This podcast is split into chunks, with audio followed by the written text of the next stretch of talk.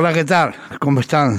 Sean ustedes bienvenidas y bienvenidos siempre a este programa, a este programa eh, que nosotros libremente hablamos por la salud mental, libremente, con plena libertad. Eh, la verdad que desde aquí, desde Málaga y a través de Onda Local de Andalucía, les contamos semana tras semana pues todas las novedades y acontecimientos que suceden. Yo lo que sí quiero empezar diciendo que este era un programa con una vocación solidaria y que era un programa fuerte y que es un programa cuyos cimientos tienen nombres y apellidos. El de un servidor de todos ustedes y el del equipo que lo forma. Empezando por el eminente psiquiatra Antonio Higueras, con el que pronto lo tendremos sentado aquí con nosotros, a ver si se vacuna de una vez. Hoy he, estado hablando con él, con la colaboración siempre inestimable de nuestro querido amigo, doctor, médico internista en el Hospital Comercial de Antequera, Antonio Pedrajas, de nuestra psicóloga Alba Amores, del equipo de castración y psicología, con nuestra realizadora, con nuestros asesores, como puede ser Santiago Pérez, eh, fundador de AFEN en Málaga, y que tiene mucha lucha y que tiene mucha culpa de que yo esté aquí libremente luchando por la salud mental y que no van a poder, no van a poder, porque mi silencio, a no ser que me, y toco madera, que me fulmine un rayo, aquí vamos a estar semana tras semana. Y dicho esto, porque lo más importante es que somos un programa libremente por la salud mental. Hoy, ¿qué vamos a hablar? Pues vamos a hablar de muchas cosas, porque miren ustedes, eh, vamos a hablar de la fatiga pandémica. Ya la pandemia nos está pasando, nos está pasando, eh, como que, que dice la revista, y hablaremos de eso. Hablaremos con nuestro inminente psiquiatra, el doctor Higuera, que nos va a seguir hablando de la psicosis. Hablaremos con algo que les va a sorprender, créanme. Yo, a mí, yo cuando me, esta mañana he hablado, me he quedado perplejo.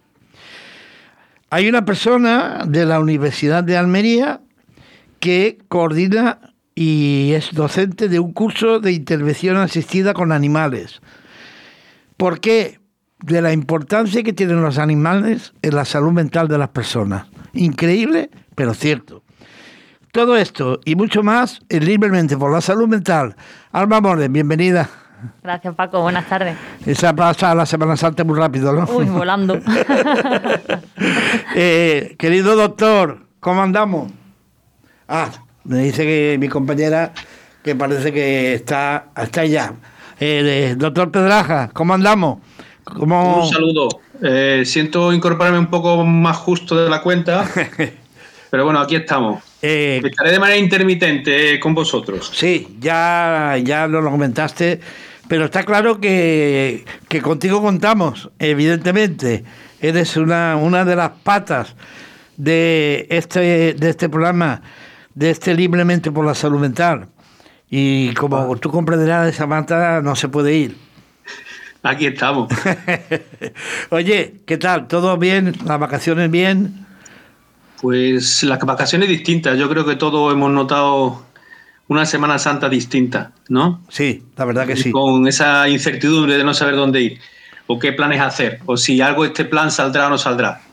Pero eh, hemos descansado, hemos estado con la familia, muy bien. Eso es genial. Y además tú que últimamente, bueno, pues eh, esperamos y deseamos desde aquí que, que todos los problemas que tenía eh, familiares eh, por culpa de la maldita enfermedad, pues se hayan ido solucionando poco a poco. Va todo en su orden. Muchas gracias. Y desde aquí, como no, Noelia, Noelia, te hablo con el corazón. el otro día estuvimos comentando por WhatsApp algunas cosas. Me da una pena tremenda que por culpa de, tu enfermedad no puedas participar en nuestros programas. Te echo de menos. Echo de menos eh, tu perspicacia, tus apuntes, tus comentarios, tus quejas, tus denuncias.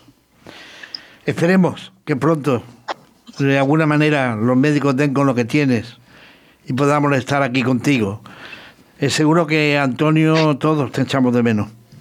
Así que cuídate mucho porque personas como tú hay pocas en el mundo, desgraciadamente. Bueno, Alba, después de, más de un año de, pandemia de COVID-19 y entre el confinamiento general, las limitaciones, normas de seguridad, restricciones, ha creado esto tanta incertidumbre que realmente eh, se está hablando ya de fatiga pandémica. Sí, hace ya tiempo que se está escuchando este concepto. Pero además la, OMS ya lo reconoce. La OMS lo, reconoce. O sea, el concepto de fatiga pandémica está reconocido ya por la OMS, correcto. Y, que parte importante para, para, para, ayudar a la persona, evidentemente, eh, lo tenéis los psicólogos, porque me imagino que es, es todo trabajo de psicología, ¿no?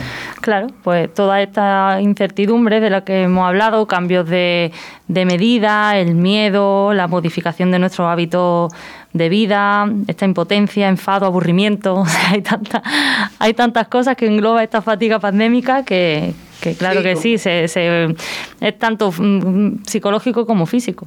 Pero además, eh, y yo no sé, Antonio, si a, ti te, si a ti te ha pasado en algún momento el sentir esta fatiga pandémica eh, cuando has terminado pues, tu trabajo normal en el hospital.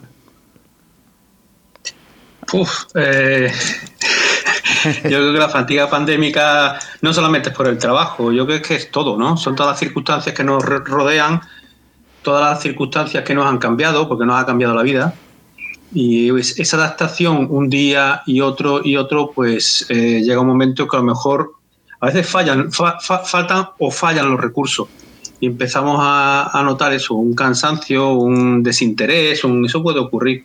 Y no hace falta que sea solamente en el trabajo, es todas las circunstancias. Y, y además, por supuesto, eh, depende también de la, situación basal de cada, de cada persona.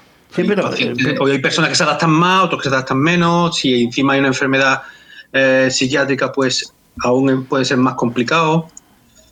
Pero sí, es curioso, un, informe eh, que yo tengo en mis manos dice que la mitad de los profesionales sanitarios presentan un riesgo alto, alto de padecer trastornos mentales por culpa de esta fatiga pandémica. Por supuesto que sí. Es curioso. El, nivel de estrés es tremendo. Y te pongo el caso actual. Eh, ya, hemos, he visto unas hemos, hemos pasado unas cuantas olas pandémicas y, y sin querer todo el mundo está pensando en la cuarta ola, aunque no nos lo dijeran, pero desde el punto de vista sanitario es una situación que da mucho susto. Entonces, esa sensación pesa, lo que pesa. Y, bueno, la verdad que sí, además lo es curioso, eh, y yo tengo que reconocerlo, eh, mm, yo creo que, esta fatiga pandémica también me ha afectado y en estos días de, Semana Santa eh, pues me he encontrado, pues no sé, muy bajo, falto de motivación, quizás con, una pequeña depresión. ¿Es posible eso? Claro que es posible. Llega Semana Santa, vacaciones, lo que tenemos asociado a las vacaciones, salir, despejarnos, viajar, tiempo para, para el ocio. ¿Y qué pasa? Pues que, nada de esto es, posible hacerlo ahora mismo. Y ya venimos de mm, otros periodos vacacionales que cuando tenemos tiempo para disfrutar no podemos disfrutarlo o no podemos hacerlo de la misma forma en la que lo hacíamos antes.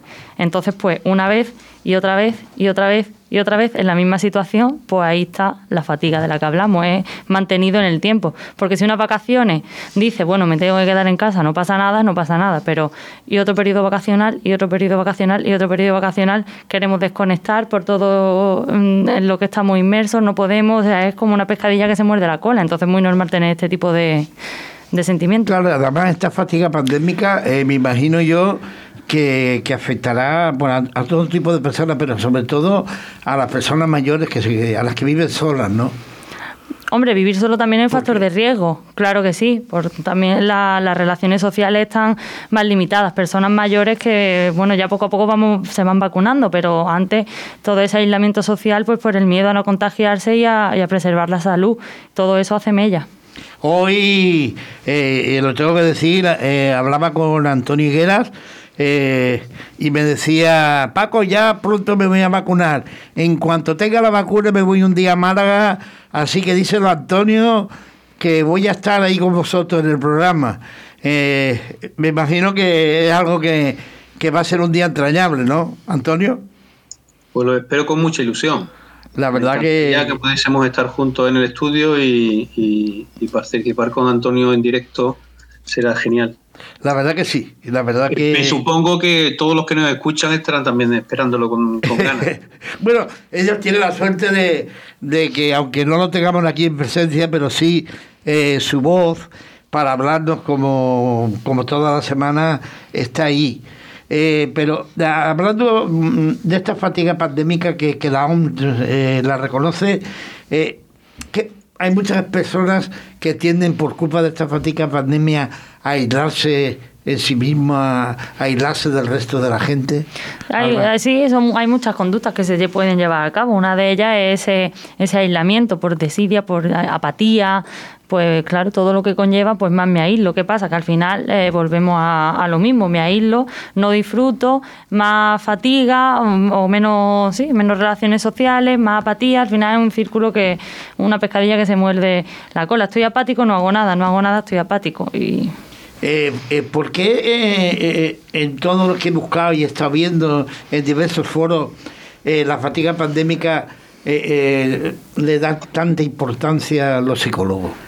Hombre, pues porque más que físico, o sea, más que una fatiga física, es una fatiga mental de estar aguantando esta situación durante tanto tiempo. Ya te digo, esta incertidumbre, estos cambios de hábitos de vida, eh, la modificación de medidas de seguridad cada X tiempo. Pues estamos dos meses con unas medidas y al menos no las vuelven a cambiar.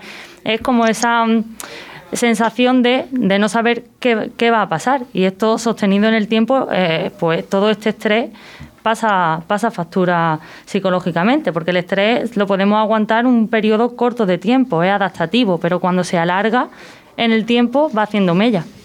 No, está, está, está claro, no, no, clarísimo.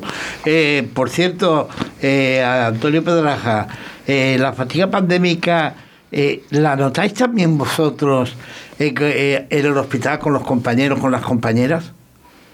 Pues sí, lo que pasa es que a veces somos muy reservados para... a todos nos da miedo eh, expresar el, miedo, a todos nos bueno, y perdón por la redundancia, o expresar preocupación, expresar, pero se nota, se nota porque eh, hay tensión en el trabajo, porque a veces no se llega a todo, es claro que se nota. La verdad que muchas veces eh, son algo, cosas que, realmente nos quedamos un poco, bueno, pues eh, sin saber cómo, cómo reaccionar. Pero lo que sí sabemos es dónde estamos.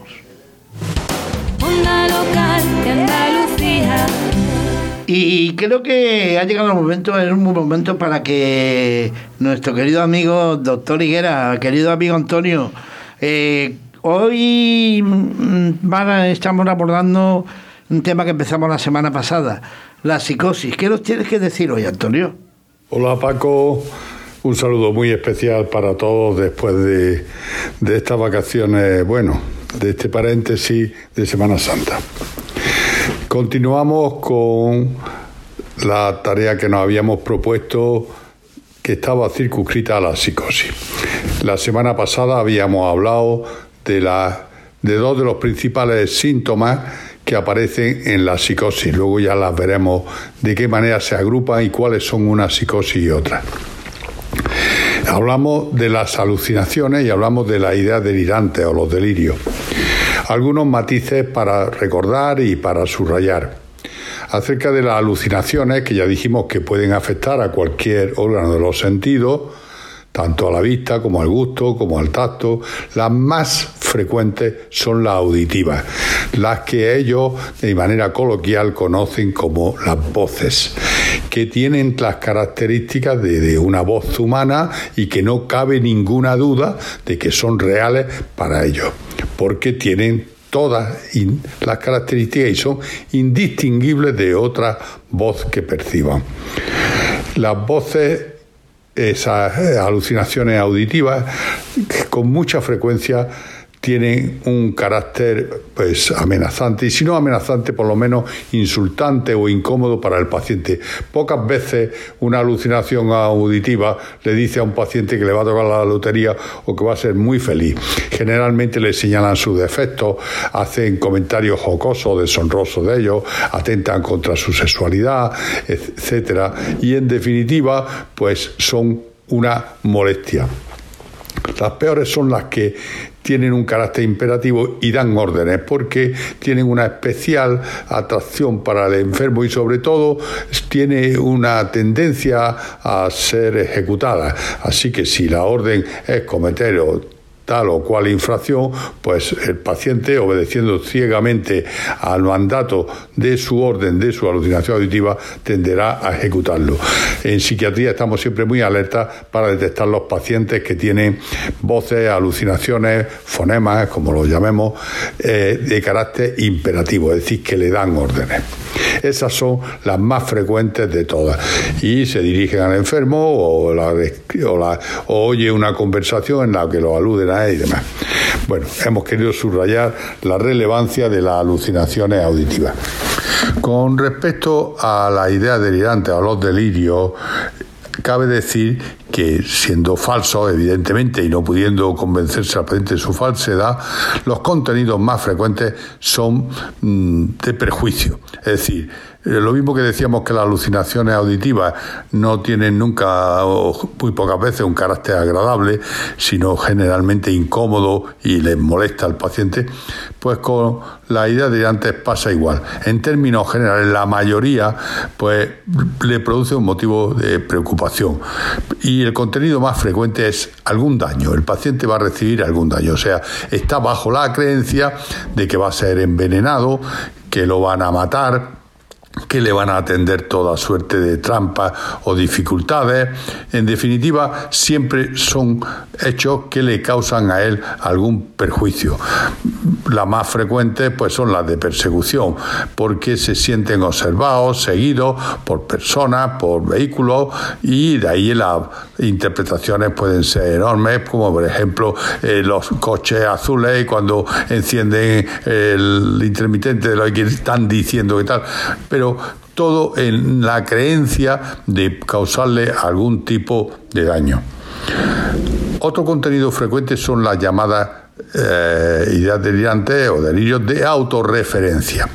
¿Qué significa? Pues que hechos banales, hechos circunstanciales, más que banales circunstanciales, eh, anecdóticos, para él no son casuales, o para ella, sino que eh, se refieren a él. O sea que un comentario en la televisión acerca de que va a venir un mal tiempo y que hay que tomar medidas y precaverse frente a ello, pues él dice, no, no, lo que están diciendo, el mal tiempo soy yo y hay que prevenirse de mí y es que todo el mundo lo ha tomado conmigo y encima lo tienen que decir en televisión para que todo el mundo se entere y todo tipo de argumentaciones.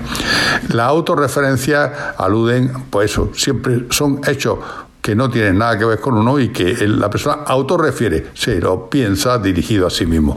Puede ser una risa, va por la calle y ve dos personas riéndose, piensa que el motivo de esa jocosidad pues es su persona. O puede ser comentarios triviales que surgen al azar y que él considera pues referido y alusivo a, él. La llamada autorreferencia. Especialmente lo de la risa, porque ¿quién no va por ahí y ve dos personas sonriendo o haciendo gestos, bueno, pues piensa que no es una casualidad. Y también con las situaciones, el que está dándole una significación especial. Si hay un vaso en un lugar puesto de una manera, pues por azar, pues no, es que ese vaso significa que tal cosa va a ocurrir porque yo y siempre por ahí involucrado. Así que la idea del contenido eh, de perjuicio, persecutorio y de autorreferencias son muy frecuentes en los contenidos delirantes. Con una mm, salvedad ah, eh, pueden tener, digamos, un aspecto grato para el paciente. Y ese aspecto y ese contenido grato es frecuente que eh, aluda a alguna misión especial y generalmente de carácter divino, lo que nosotros llamamos ideas delirantes o delirios mesiánicos. Bueno, pues Dios me ha escogido para salvar el mundo, o tengo capacidades especiales, o de hacer milagros, voy a llevar a cabo una gran obra. Evidentemente, ese tipo de creencia, de alucinación, el paciente, por supuesto, se comporta en absoluta concordancia con lo que está fuertemente convencido que es y que va a ser así. Y dará todo tipo de argumentos según su capacidad, según la enfermedad. En la esquizofrenia se dan pocos argumentos porque hay mucha pobreza. En cambio, en la paranoia, que hay una, ya veremos, pues las argumentaciones son enormes para poder eh, convencer a los demás de la autenticidad de eso que ellos están creyendo. Eh, la cuestión está en que fíjense que realmente un delirio de esa naturaleza pues un pues un grado de digamos de encubrimiento de esa precariedad que pueda tener el paciente. Es decir un paciente que no tiene empleo que es un desastre social y, y en definitiva tiene mucho por lo que sentirse preocupado y poca persona pues desde la convicción de que va a llevar a cabo una gesta importante o que dirige tal tipo de organizaciones o que Dios lo ha escogido para salvar a la humanidad o que es el mismo Dios. Pues imagínense el salto de, capacidades y de revestimiento que tiene. Otras veces en las manías, los delirios, porque no solamente aparece en la psicosis, te pueden aparecer en las manías, los delirios son pues de que tengo tal millones de que soy el dueño de tantas empresas y demás, pero que ocurre que en la manía, pues cuando se acaba la manía se acaba el delirio. Lo mismo pasa en las depresiones. El contenido del delirio, de las depresiones, pues generalmente es de culpa, de sufrimiento, de, de ser el que ha causado determinados males, de que no se va a curar, es decir, son delirios pesimistas y la clave fundamentalmente de la culpa o de haber cometido malas acciones y tener que ser sancionado por ello. Ya de esta manera hemos reforzado, recordado y matizado esos dos síntomas fundamentales que están en la psicosis, que son las alucinaciones y las ideas delirantes. Vamos a terminar por añadir uno nuevo, una manifestación importante que se da en la psicosis más grave, especialmente en la esquizofrenia que son los llamados trastornos o sintomatología que afecta a la propiedad del pensamiento. ¿Qué es esto? Todo, no nos cabe duda que lo que pensamos es nuestro. Mi mente está funcionando porque eh, me pertenece y yo soy el propietario de esa idea, de esos pensamientos. un síntoma del trastorno de la propiedad del pensamiento, que es una sintomatología, no, un trastorno, una sintomatología de la psicosis, pues la sensación, la creencia de que el pensamiento no es de uno. Es decir, mi mente, lo que yo estoy pensando, lo que estoy sintiendo, no es mío, me lo han impuesto. Esto me viene de fuera.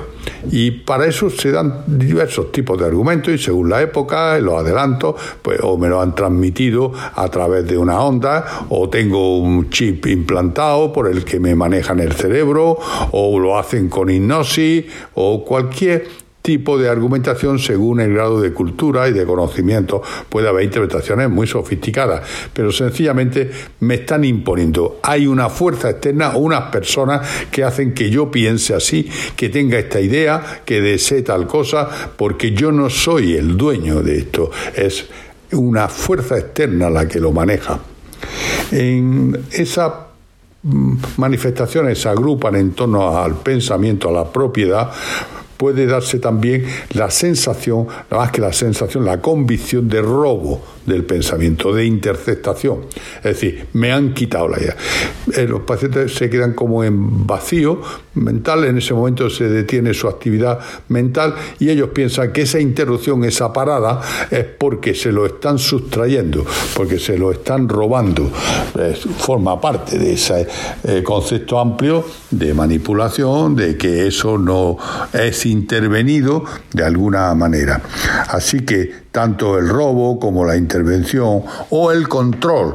Me tienen controlado a distancia con aparatos, sin aparatos, con fuerzas especiales y yo soy como una autómata que eh, estoy bajo esas directrices. Hemos añadido, para no sobrecargar mucho la información, este tercer grupo de síntomas que afectan a la titularidad, de, a la propiedad de la propia actividad psíquica, entendiendo que viene de fuera, que está intervenida, que está sustraída, que está manipulada, y ya tenemos tres grandes grupos de síntomas, las alucinaciones, la idea de llantes, y este, este amplio grupo de manifestaciones que se circunscriben en torno a la titularidad, a la propiedad del propio pensamiento. El próximo día, y para no sobrecargar mucho, pues hablaremos de manifestaciones que aparecen en el lenguaje, en la conducta y seguiremos. Y cuando tengamos toda la gama de posibilidades que, de síntomas que se dan en la psicosis, lo agruparemos unos con otros y diremos cuando se, se dan esto, esto y esto, pues esto es una esquizofrenia con tal curso. Y cuando pasa esto, pues llamamos lo otro. Así que lo primero que vamos a hacer es ir describiendo todos los síntomas posibles en la psicosis, dándole más importancia, lógicamente, a los más graves como estamos haciendo ahora. Luego entraremos en los que son negativos y ya veremos en días siguientes todo el amplio capítulo de la psicosis. Pues nada, hasta la semana que viene. Un saludo para todos. Eh, gracias, querido compañero y eminente psiquiatra Antonio Higueras. Eh, seguro que te van a sorprender, Antonio Higueras, cuando escuches la entrevista que tenemos a continuación. Miren ustedes, hoy vamos a plantear cómo las terapias con animales pueden ser excelentes aliadas para trabajar con los problemas de salud mental. Vamos a hablar de actividad física asistida con animales de salud mental. ¿Qué les parece a ustedes? Concretamente vamos a hablar de terapia asistida con perros. Para ello tenemos el gusto de contar con la coordinadora y docente del curso de intervención asistida con animales de la Universidad de Almería, Coco Soriano. Buenas tardes. Buenas tardes a todos, ¿qué tal? ¿Qué tal? ¿Cómo lo llevamos? Muy bien, muchas gracias por, por quererme escuchar un poquito y hacer eco de esta experiencia tan, tan bonita que llevamos a cabo aquí desde la Universidad de Almería. Oye, formar parte de este tipo de iniciativas da una imagen de innovación, iniciativa a la universidad, ya que se trata de un tema muy poco tratado hasta el momento. Además, lleva ya años despuntando en otros países. Cuéntanos, Coco, se empieza en España, en Andalucía. Ole ahí, como en esta bendita tierra. Y a, apreciar interés por trabajar desde las unidades de agudos en este modelo de intervención aquí en Andalucía, se ve ya ambiente. Perdona, no te escucho bien. A ver, Coco, eh, te preguntaba que eh, aquí en Andalucía, en, en España, se, había empezado la Universidad de Almería. Eh, si aquí en Andalucía se empieza ya a apreciar interés por trabajar desde las unidades de agudos en este modelo de intervención. Sí, mira, eh, te cuento un poco, te sitúo un poco aquí en Andalucía. Empezamos con el curso desde la universidad, lo lanzamos hace tres años, ¿vale? Y dado el interés que causó tanto en los estudiantes como en personas con problemas de, salud mental, pues entonces nos lanzamos a abrirlo mucho más, vamos, con colaboración con entidades como es la universidad, como fue, bueno, FAICEN, el Ayuntamiento de Almería, y, la verdad que la respuesta que tuvimos, pues hasta nosotros mismos nos sorprendimos, es decir, que había mucha más gente interesada en el tema de la terapia con animales que nosotros nos podíamos hacer una idea, porque tú sabes que siempre pues ha ido otras personas que le gustan este tipo de terapias alternativas, pero hay mucha gente que también que te tacha como decir, mira, está flipado, ¿no? ¿Dónde, dónde se tuvieran que hacer el perro? ¿Les habla? ¿No? El perro que es el psicólogo que viene aquí a hablarles y demás. Y bueno, este tipo de terapias se llevan haciendo en, el resto del mundo, por ponerte un ejemplo, en Estados Unidos, en Alemania, en Inglaterra, desde hace muchísimos años, desde los años 50. Lo que pasa que aquí a España es mucho más tarde cuando llega, ¿no? Eh, tenemos algunas entidades en Barcelona principalmente y Madrid que sí que trabajan, ¿vale? Pero lo que es meterle realmente un perro en una unidad de agudos no, no, no lo han llegado a meter todavía, ¿vale? Nosotros ahora mismo estamos con ellos en progreso. Lo que pasa es que el tema del COVID pues nos ha dejado un poquito frenado el tema de poder meter pues los perros en las unidades de agudos. Pero bueno, me consta que en alguna ocasión se ha metido alguno, se ha colado alguno en alguna unidad de salud mental y ha sido alucinante la, la, experiencia por parte tanto de los pacientes como, como de los propios trabajadores. Es la verdad que tiene que ser hermoso. Oye, ¿qué papel tienen los perros en la mejora y recuperación de las personas con problemas de salud mental? Pues mira, los perros, el simplemente tú poder manejar el perro, poder tenerlo, hacerte cargo de su cuidado, ¿vale? Pues ya te está transmitiendo la, responsabilidad, el empoderamiento de tú poder ser capaz del cuidado del perro, ¿vale? Muchas veces esto se puede trabajar en espejo, ¿no? Cuando tú tienes un problema de salud mental muchas veces nos dejamos, eh, olvidamos el autocuidado, el aseo personal, y entonces el hacerse responsable del cuidado de, de un animal en ocasiones pues te hace tomar un poco conciencia de que realmente estás trabajando con el animal y el animal lo necesita, pero tú también. En otros casos también podemos hablar de, las relaciones sociales, las habilidades sociales, el hecho de tener un perro. Muchas veces no tienes que hablar directamente con otras personas, pero sí puede ser un medio, es decir, podemos observar cómo hay pacientes, personas, vayamos las personas, que, no hablan porque no les apetece comunicarse con otras personas, porque están hartas, cansadas de que la gente pues no, no, no entabla conversaciones con ellos, realmente les ignora, y sin embargo pues con un perro pues han conseguido mantener una conversación, les hablan, tienen un tono de voz diferente, el perro no juzga, nunca te va a juzgar ni te va a, despreciar, al contrario, el perro simplemente con tu acariciarle ya, ya te va a reforzar, es decir, lo vas a tener ahí, ahí siempre. Y dime, dime. No, no. Eh, eh, eh, estos perros, que se, ¿cómo, ¿cómo se seleccionan para, para estos proyectos? Mira, te comento, nosotros tenemos, es decir, nosotros actualmente trabajamos con un perro de, de terapia que está seleccionado desde que nació y principalmente nos fijamos en su carácter. Las 12 primeras semanas desde el nacimiento del perro son primordiales y tienen que tener una estimulación también adecuada de cara pues, al contacto con diferentes personas, con diferentes contextos, tactos y para que el perro luego, pues cuando haya a lo mejor un mal gesto por parte de cualquier persona, pues no se sobresalte, ni asuste, ni nada, que tenga un carácter estable totalmente. Y tiene que ser un perro estable y muy socializado un perro que no sea estable, un perro que no esté totalmente socializado, pues no podemos realmente contar con él para este tipo de, actividades. Pero te diré que nosotros hicimos en el, primer año en el curso, como no, no, disponíamos de gran cantidad de perros, tuvimos una experiencia pionera que fue estar en el centro sanitario de aquí de Almería, del ayuntamiento, lo que se conoce vulgarmente como la perrera y tuvimos la oportunidad de poder estar en contacto con determinados perros de los que había allí y te diré que la, experiencia fue fabulosa porque también encontramos perros buenísimos que puedes encontrar en la en la perrera, ¿vale? En este centro y siempre pues ayudados, ¿vale? Del personal de allí del centro porque claro, muchas veces pues no teníamos a lo mejor el conocimiento, la habilidad suficiente de decir, bueno, este perro es de dónde ha salido y también pues por mi compañero José Antonio que tiene bastante manejo a la hora de pues de conocer el carácter de los perros y demás pues la experiencia fue alucinante sabes no solamente mi como yo digo mi perro mi Gaspar que es un perro que está totalmente seleccionado tiene ya siete años es un perro de raza adecuado para ello pero que en ocasiones también podemos encontrar otros perros con muy buen carácter para trabajar.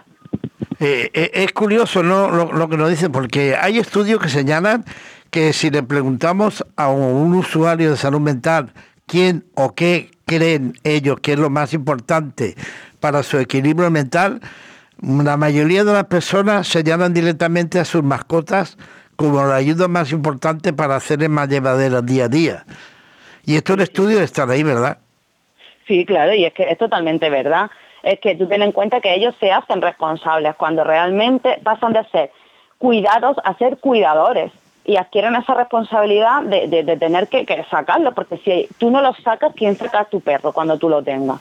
¿Vale? Entonces yo lo veo, lo que pasa es claro, cuando tú adquieres una mascota, estamos hablando de dos temas diferentes, yo lo veo también muy relevante, pero cuando tú quieres una mascota, pues tienes que tener esa, mm, ser consciente de que tienes que darle unos cuidados, pero realmente ellos mismos, como tú dices, los pacientes de salud mental siempre señalan que, que, son mayores los beneficios y que en ocasiones de estar a veces en casa encerrados, de no le apetecerle salir, de, es el perro realmente quien le obliga o, o, da esa, esa iniciativa de decir, venga, sí, que te tengo que sacar a la calle. Imagínate lo importante que puede ser eso para una persona que a lo mejor esté en casa y no le apetezca salir, o porque tenga miedo a relacionarse con otras personas. O sea que la verdad que es verdaderamente pues importante tener en cuenta este tipo de función que realmente está realizando los perros en la vida de las personas, que es muy importante. Oye, eh, Coco Soriano, ¿en qué se observa y en cuánto tiempo se puede ya apreciar la mejora cuando las personas con problemas de salud mental cuentan con este tipo de apoyo? A ver, eh, hablamos de dos cosas diferentes. Una, el tener una mascota y otra, lo que es el trabajo que se realiza propiamente en terapia, ¿vale? Yo en tema de terapia te diré que desde la primera sesión se, se pueden encontrar resultados. Es decir, muy leves, muy poquitos, pero desde una primera sesión tú puedes encontrar resultados en las personas y a veces hasta tú mismo, yo mismo, decir, no tú, yo misma me he sorprendido, es decir, no me lo puedo creer, eh, es que no está, llevo intentando preguntarle cómo se llama a esa persona y no me contesta y está hablando con el perro eh, o buscando al perro, que no hay ningún estímulo que a lo mejor le pueda mm, llamar la atención. Entonces, Mm, te quedas pues un poco sorprendido, como diciendo, es que está haciendo el perro más trabajo que he hecho yo en, dos años. Mm, está escribiendo más comunicación. Y entonces, eh, a la hora de, de tú trabajar con esa persona, tú tienes que, que buscar estos momentos para sacarlos y poder acercarte, lograr un acercamiento a las personas. Es decir, realmente el perro ahí va a funcionar un poco como, como, como instrumento de trabajo, suena feo decirlo, pero realmente es eso, es un instrumento de trabajo. Eh, la verdad que es una iniciativa eh, que como yo te decía al principio, que da una imagen de, de innovación total y tengo que felicitarte a ti y a, la Universidad de Almería, porque se trata de, un tema poco tratado hasta este momento y que por los resultados que creo y los dices que está dando, en un futuro puede ser realmente una terapia maravillosa para la salud mental. Sí, yo espero que sí, que así sea. Y de hecho, esa es la ilusión y las ganas que el equipo con el que trabajamos pues tenemos ahora mismo puesto como meta. Pues eh, Coco, gracias por estos minutos y por habernos enseñado una faceta más que desconocíamos, cómo se puede trabajar en la salud mental con los animales. Muchas gracias a vosotros por, hacerme un huequito y por, dejarme dar nuestra experiencia para que la conozcáis y bueno, y espero que pronto podamos difundirla, darle más difusión y podáis hacer más partícipe de esta experiencia. Estaremos en contacto, seguro. Un abrazo muy fuerte a todos. Muchas gracias. Eh, eh, querido compañero doctor Pedraja, eh, ¿te ha sorprendido? Me ha parecido muy interesante. La verdad es que mm, no lo conozco de cerca, sabía que existía y demás, pero me parece una experiencia súper interesante. me ha parecido muy bonito el que una persona que no es capaz de, de, ponerse en contacto con otra persona, pues sea capaz de abrirse gracias a que un animal está atento a veces necesitamos eso, confiar en alguien y se, pierde, pues se puede perder la confianza en las personas y sin embargo tener a un animal. Y si eso hace que, un, que un, una persona con problemas de salud mental eh, tenga una opción a mejorar, sorprendente y me parece una lo que ha contado muy muy bonito lo que ha contado Coco además una, una iniciativa fenomenal eh, por parte de la Universidad de Almería y que ya lo único que hace falta es que bueno se, se decidan ¿no? a, dar ese paso los colectivos de, salud mental ¿no? Eh, y que las unidades de agudos se presten a esta experiencia.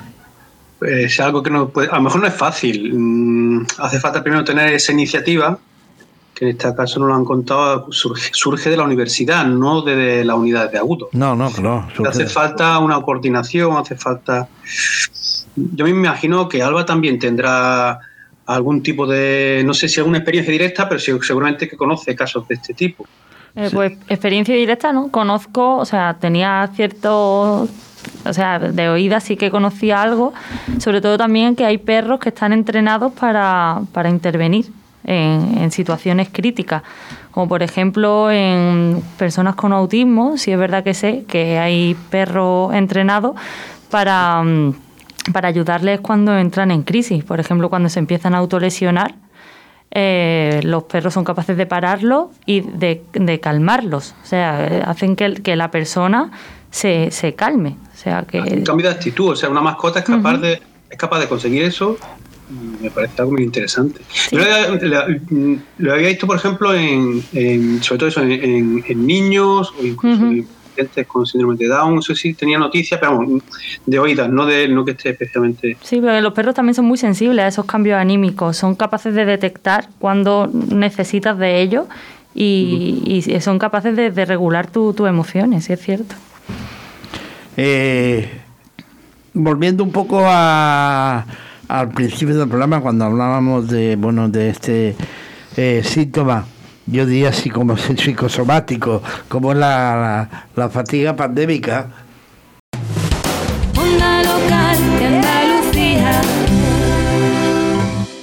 Eh, decía yo eh, que muchas veces algunas personas en esto de la fatiga pandémica estamos tan, tan agotados que, no queremos hablar del tema y, el no hablar de ese tema puede ser perjudicial.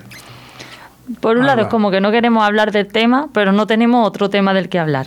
Es como que es como un poco redundante, es como que no quiero hablar del tema por no darle más vueltas, por desconectar, pero es que al final tienes que hablar porque tienes tanta información, te encuentras con gente por la calle o con amigos o con familiares y al final sale siempre el tema el tema COVID porque es que es inevitable. Eh, eh, Antonio, ¿tú crees que, que esta fatiga pandémica nos ha llevado realmente a que muchas personas eh, nieguen la existencia del virus? No, creo. Eh, vamos, puede estar relacionado, pero esa negación de la existencia del virus está desde el principio. Es otro creo que es otro tipo de miedo, otro tipo de situación. O un, negar algo que, no se quería ver, porque la verdad es que daba, bueno, no hace falta, no es que daba, es que da y sigue dando pues mucha sensación de miedo, precaución, de ponerse a, a la defensiva. Eh, yo cuando ha empezado Alba a comentar el tema, de alguna manera, y yo creo que Alba a lo mejor también nos puede decir algo más sobre esto, de alguna manera me recordaba el estrés postraumático que se describe en, los soldados, en la guerra de Vietnam, en las guerras mundiales. una situación tan tremenda, tan no, es comparable, pero sí es cierto que ha llegado mucha gente, que nos ha cambiado terriblemente todo, entonces esos soldados volvían de la guerra, se acababa la guerra y seguían padeciendo muchas situaciones. se, llamaba, se llama estrés postraumático y, no sé si eso también está pasando ahora o está relacionado con la fatiga pandémica. Pues eh, se verá un poco más a largo plazo, sobre todo estas consecuencias de cuando todo esto ya pase un poco, pero toda esta inercia de ponernos mascarilla, lavados de manos o distancias de seguridad, todas estas precauciones que tenemos ahora, cuando por fin podamos dejar de tenerlas, vamos a seguir teniéndolas, porque ya estamos en esa inercia y, con el tema del estrés postraumático, pues puede ser que, se, que se, las características sean muy, muy parecidas, porque a fin de cuentas esto ha sido un, un gran trauma en nuestras vidas, ese cambio tan brutal que muy intenso a muchos, claro, muy intenso, niveles, a, claro, niveles. Claro, claro, por eso estamos, eh, pues, como tú lo has comparado con una guerra, yo estoy en mi casa tranquilamente bien, adaptado a mi vida y de repente me meto en una guerra que es un ambiente totalmente hostil y totalmente desubicado de mi vida. Es que ahora mismo estamos igual, ninguno de nosotros está llevando la vida que llevábamos antes y estamos ahora mismo inmersos en un escenario que en la vida no hubiéramos imaginado. Eh, eh, una, una, una, pregunta, Alba. Eh, realmente cuando la OMS y todo el mundo dice que cuando, conforme nos vayamos curando, van a florecer más problemas de salud mental y van a aflorar más casos de salud mental. Pues posiblemente sí. Claro, porque ahora estamos también como en esa burbuja metidos, ¿no? O estamos intentando aguantar el tipo. ¿Qué pasa? Que podemos aguantar el tipo X tiempo, pero a largo plazo mm, es mucho menos probable que, podamos seguir eh, en este bienestar. Al final, por un lado o por otro, notaremos eh, un decaimiento. Este, este es un, problema que a corto o a largo plazo se va a explotar dentro de la salud mental la cantidad de personas que, van a sufrir algún trastorno psicológico mental a causa de todo esto, Antonio? Pues eso habrá que verlo, eso tiene que llegar. A veces pues nos anticipamos, es decir, el sufrimiento que tenemos ahora lo estamos a veces proyectando en al, futuro. Entonces, creo que no es solamente que plantearse eso, hay que tener también algún punto de vista optimista. Eh, porque es verdad que nos lleva a eso, a, pensar que va a empeorar todo. Por supuesto que va a haber afectación a muchos niveles y habrá personas que no tienen, que tienen una estupenda salud mental y se verá alterada y pacientes que ya padecen alguna, algún problema, pues se verá agudizado. Pero también es cierto que las expectativas no, solo, no, solamente deben de ser negativas, es decir, esto en algún momento se va a acabar. Esto en algún momento va a cambiar. En algún momento estaremos todos vacunados. En algún momento acabarán las restricciones. A partir de entonces creo que es cuando también tendremos que pensar. Y no sí es cierto que tenemos miedo a lo que pueda pasar, pero también hay que tener un poco de confianza en que las cosas van a ir a mejor. No, está claro.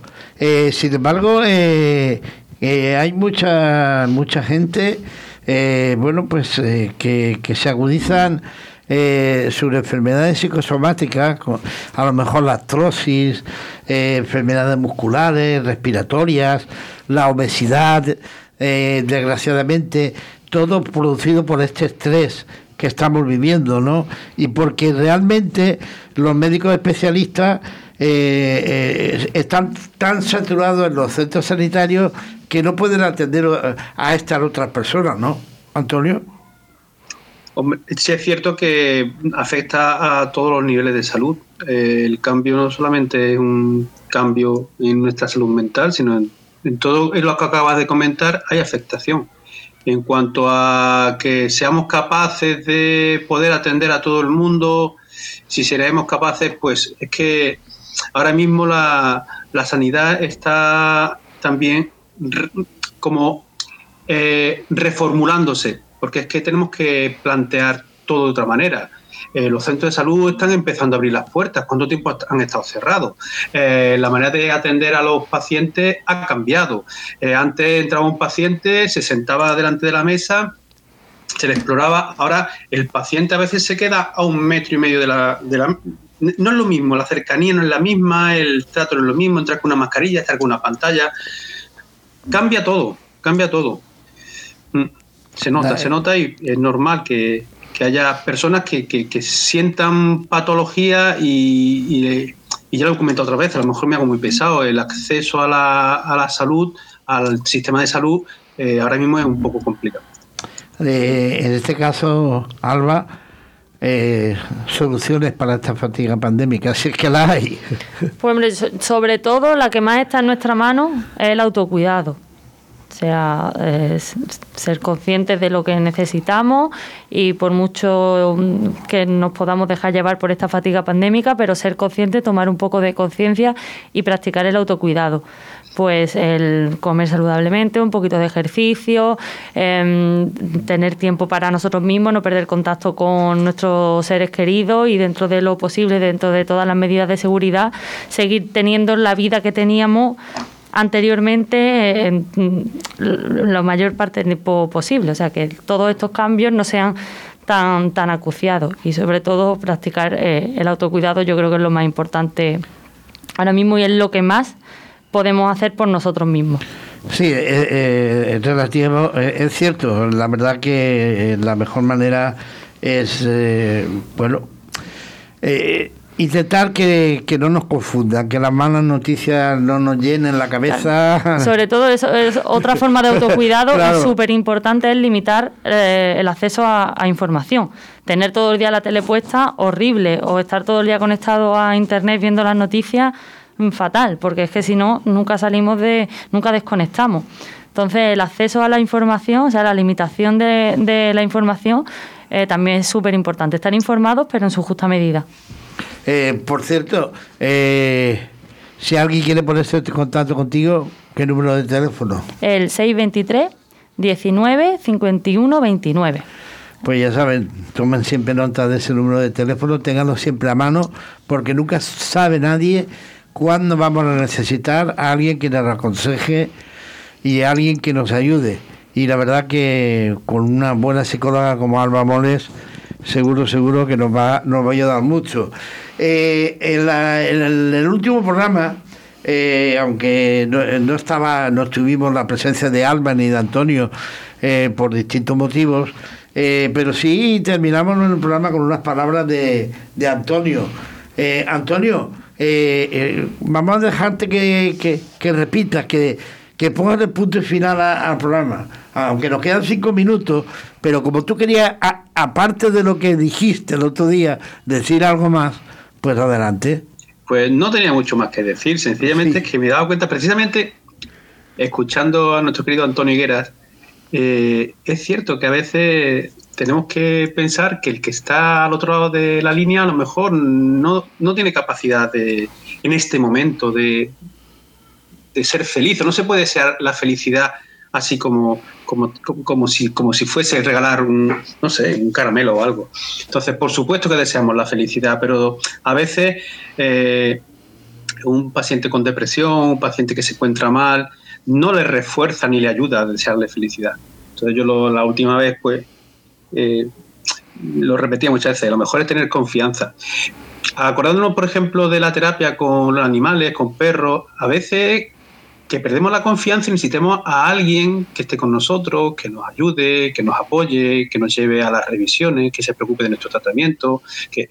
Entonces, creo que la confianza es algo que también hay que recuperar. Eh, confianza y sobre todo que la gente se cuide, ¿no? Y que haga cosas. Cuidado, eso como estás diciendo, la confianza en uno mismo. Eh, me parecía que era una reflexión interesante. Sí, pero además, eh, algo que, que, tú eh, dices mucho, eh, seguir y hacer caso de nuestros consejos, de nuestros médicos, de todos aquellos que estén, de cierta manera, implicados en cualquier enfermedad nuestra, ¿no? De los terapeutas, de los equipos terapéuticos, del personal sanitario, de todo tipo, de todo tipo. Y lo, es muy importante siempre buscar un apoyo cercano, la familia, los amigos, ese que precisamente eso es lo que ahora se ha parado un poquito con la pandemia, que eso es lo que decía Alba hace un momento, hay que recuperar todas esas relaciones, hay que tenemos teléfonos, tenemos videollamadas, hay que hay que salir, hay que salir y, y comunicarse de nuevo y estar con, confiando, confiando, buscar a alguien de confianza. Alba, algo más que añadir. O nosotros mismos, que esperemos que confíen en nosotros. Perdona, Alba. Nada, nada. La verdad que sí apoyo tus palabras y sobre todo en, eso, en desear felicidad gratuitamente, porque muchas veces es cierto que dice, pues nada, venga, anímate, o como la pildorita, ¿no? Y el otro dirá, bueno, pues en eso estoy, ¿no? No, pero sí es verdad y sobre todo, pues eso, buscar gente de confianza que nos pueda ayudar y pedir ayuda es muy importante. A veces nos cuesta mucho, cuando estamos mal, pedir ayuda pero, pero tener esa persona de confianza con la que poder pues, desahogarte un poco o simplemente decir estoy mal, pedir e, esa ayuda es súper importante. Pues Antonio, una semana más, gracias por estar aquí con nosotros. Ha, sido, un, placer. como siempre. Hemos aprendido una semana más muchas cosas. Eh, a ver, eh, Alba, ah, una cosa muy importante. Eh, yo quiero la, semana la semana que viene, eh, bueno, a, hablar con algún colectivo importante de salud mental como lo estamos haciendo y vamos a seguir haciendo.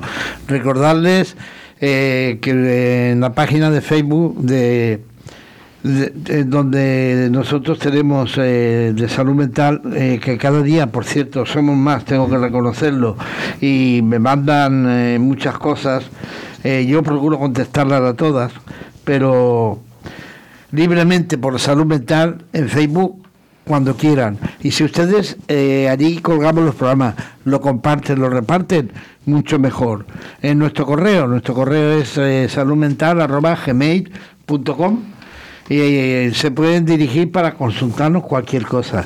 Y tenemos un teléfono que es el 656 350 865 en el que muchas veces a través de WhatsApp me envían ustedes cosas, siguen haciéndolo, porque nosotros desde este programa lo único que queremos es lo mejor para la salud mental y para todos los colectivos. Por eso estamos aquí y estaremos la semana que viene.